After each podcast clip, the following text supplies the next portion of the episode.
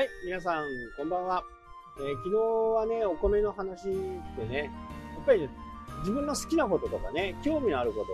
こう、熱が入っちゃってね、長くなっちゃうんですけどね、まあ、炊飯器の話。で、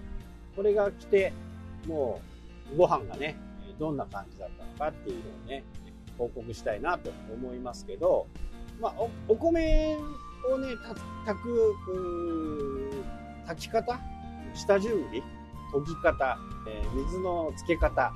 まあ、これによってもね、随分違うんですよ。全く違うと言ってもいい。で、まあなんでこんな話をするかっていうとね、新潟はね、やっぱりコシヒカリで有名なね、ところですよね。で、僕もね、新潟仕事で行く機会がちょこちょこあったんで、で、そこで、ね、ホテルとか旅館とか泊まるわけですよ。で、いいお米、そもそもいいお米使ってるのに、ホテルのもの、旅館、結構ね、お高いところもね、泊まったんですけど、正直ご飯があまり美味しくないんですよ。お米がね。これはね、やっぱり炊き方に問題がある。やっぱりそもそもいいベースのものを使ってるんで、あまりね、あの、気を使って炊いてないのかというふうに感じましたね。だから、どれだけベースが良くても、基礎知識とかね、そういったものがあっても、それをやっぱり最大限に使える努力をしないと、何でもいけないよっていうことだと思うんですね。本当にね、あのーベースがいいんで、適当にね、炊いても、まあそこそこ、そこそこいける感じ。で、やっぱりご飯、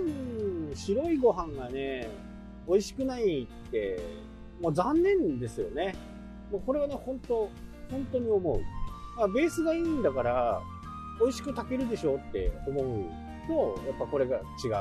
と。まあ、まして業務用ですからね、ガスを使えたりするわけですよね。ガス釜で炊けたりね、えーするわけなんで、こんなに美味しくなくね、炊ける技があるんだみたいな感じですよね。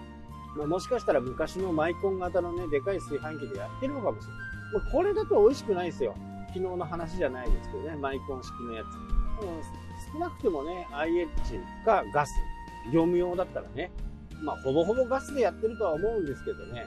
ぱり、この火力の問題なんですよね。で僕も、この米に関してね、もういろいろこう、昨日も言いましたけど、各地からね、取り寄せて、いろいろ食べました。まあ、結果的にはね、昨日も言ったように、ゆめぴりかに落ち着いてはいるんですけどね。えっ、と、山形のは美味しかったかな。何姫だったかな。ただ産地によっても違うんですよ。これはね、本当感じる。まあ、北海道でえ言えばね、ゆめぴりかはね、そんなに差はないんですけどね、つや姫か、つや姫ね。えつや姫も山形の地方で作ってるものと、宮城のところのね、えーで作ってるもの。で、大体産地って書いてあるじゃないですか。まあ、それを見てね、あのー買うときは買うんですけど、やっぱり山形の方がね、つや姫は美味しかったかな。だからゆめぴりかの次に買うとするんだったら、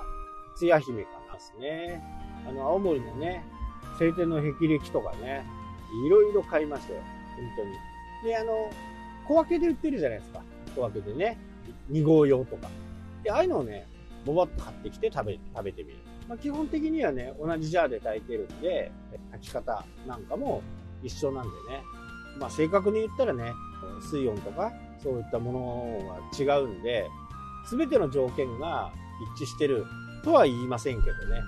ただ、やっぱりね、日本人なんでね、お米をしっかり食べてね、パワーをつけて、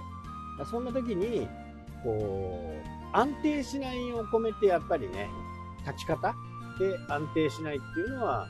やっぱあんまりよろしくないなと思うんで、今回はね、ちょっとお高めのジャーをね、購入して、今からね、非常に楽しみです。お米をね、あのー本当に炊き方、保管の仕方、まあ、冷蔵庫に入れたりね、してれば全然問題ないですけどね。で劣化、空気に触れ出すと劣化をしていくんで、えー暖かいところにね、置くとやっぱり酸化が進む。なので、玄関とかね、そういうところの気温の低い湿度がね、一定のところに置いとくのが、やっぱりいいのかな。まあ、長くね、その味をキープできる。あとは、量ですね。本当の、まあ、札幌ではね、あんまり見ないんですけど、やっぱり5キロ、10キロとかね、えそういう単位で売ってるのはほとんど、ね、食べる分だけを購入できるお米屋さんとかもあるんで、まあ、そういうところでお米を買うとね、しっかりしたあ美味しいお米がね、食べれます。で、お米屋さんでもね、大体もう10月ぐらいからね、新米が入ってくると思うんですけど、それの保管方法もね、お米屋さんによって違って、気にしてるお米屋さんなんかはね、やっぱり低温倉庫みたいなものを持ってて、まあ、そこで保管されているお米はやっぱり美味しいですね。だから、どういうふうにね、保管しているのかっていうのも、まあ、聞けるんであったら聞いた方がいいかな。うちは17度、15度でね、ずっと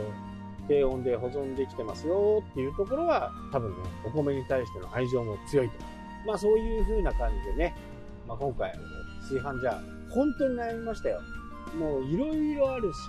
価格もバラバラだし、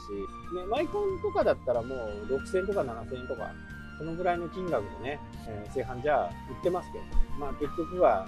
中間クラスぐらいのね、を価格的にはね、買いました。まあこれでね、どう美味しく